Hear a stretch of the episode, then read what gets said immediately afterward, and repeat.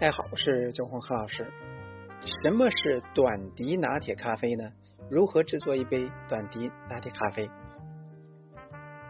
意式咖啡呢是一个庞大的咖啡体系。当使用牛奶与咖啡的不同配比的方案，就区分出拿铁咖啡、卡布奇诺咖啡、澳白咖啡等等。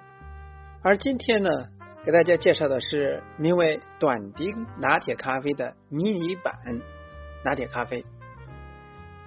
首先看一下什么是短笛拿铁咖啡。短笛拿铁咖啡呢，翻译自 Piccolo Latte。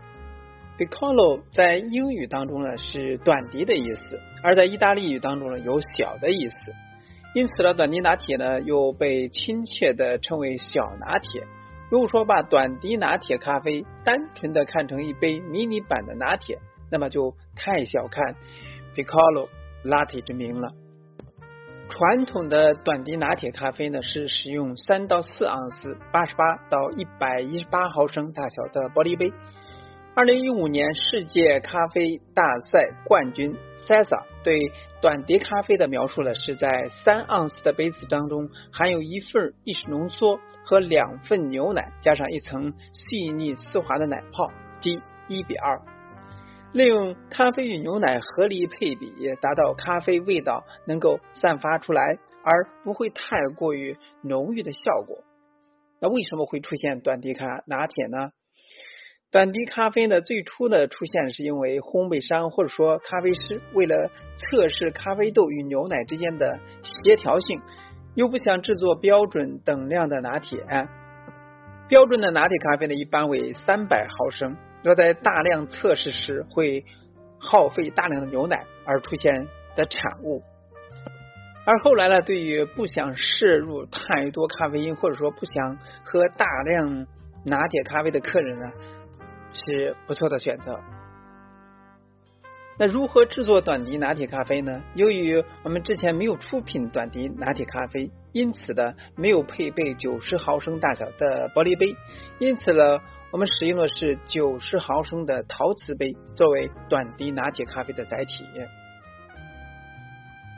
而根据传统的短笛拿铁的配方定义，是一份浓缩咖啡约三十毫升，两份牛奶加奶泡约六十毫升，而如今。使用的是重量单位，因为咖啡油脂的体积不同，所呈现出的毫升量也不同，因此呢，用克重来计算更为准确。那么我们在店里边采用的是一份浓缩咖啡二十克作为短滴拿铁咖啡的基底，算上 creamer 体积差不多为三十毫升。在制作意式浓缩的流程上，我们使用了双份咖啡手柄。添加二十克咖啡粉，在二十七秒内萃取四十克的咖啡液中，并利用分流头把咖啡液呢分为两份。在打发牛奶部分呢，我们使用了一个容量为三百九十五毫升的奶缸，倒入一百毫升的牛奶，打发至零点五到零点七厘米的细腻奶泡即可。然后呢，牛奶与咖啡充分融合。就可以出品了。